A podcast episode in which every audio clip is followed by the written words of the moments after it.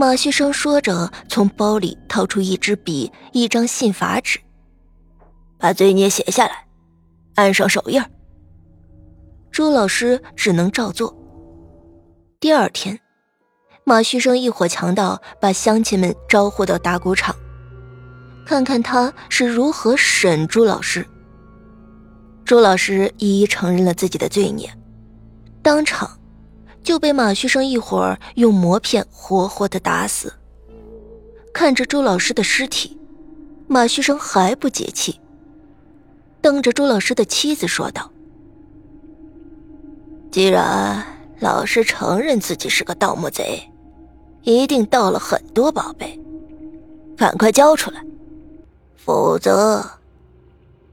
马旭生的眼里射出无比恶毒的目光，牢牢的钉在朱老师妻子的身上，如同杀人的钢钉。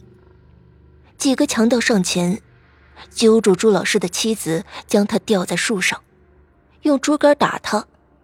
不一会儿，已经是血迹斑斑。善良的村民们无不掩面泪流。朱老师的妻子心中一绝望。横竖都是个死，不如死的痛快些，就说道：“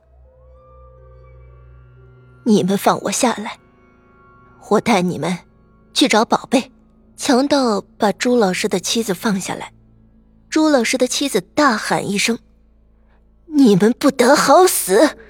话音刚落，已撞到树干上，脑浆慢慢的流出来，就像豆腐脑一般。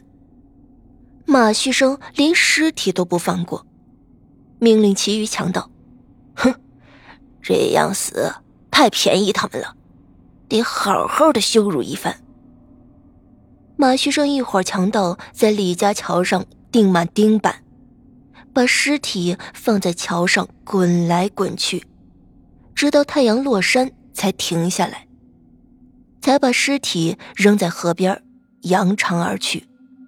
半夜，有好心的人偷偷在桥下挖了一个坑，把两具尸体埋了。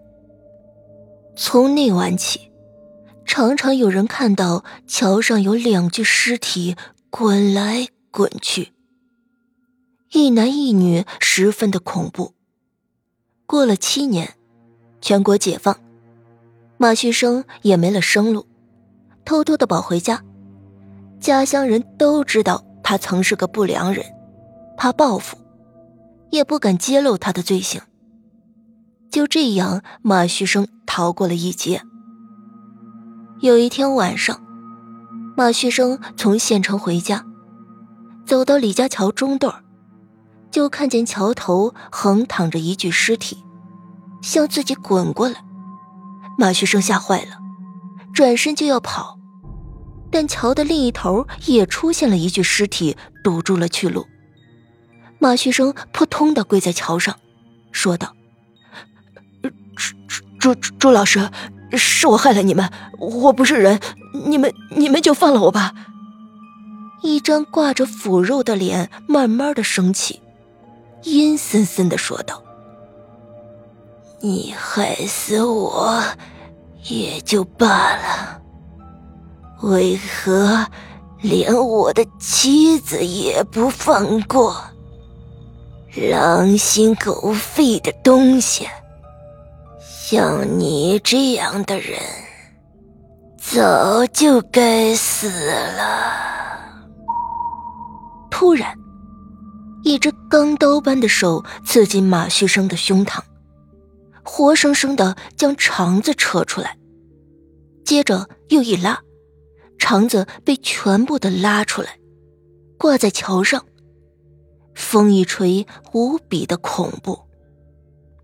第二天清早，许多的人站在河两边，看着马旭生，纷纷说道：“害人之心不可有，坏人终归有坏报。”很多人以为马旭生一死。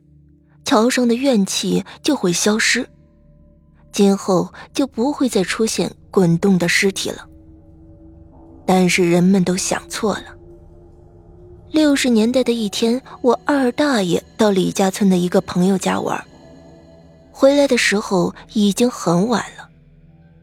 二大爷胆子很大，什么都不怕。走到桥中段的时候，两桥头忽然出现两具尸体，向他滚过来。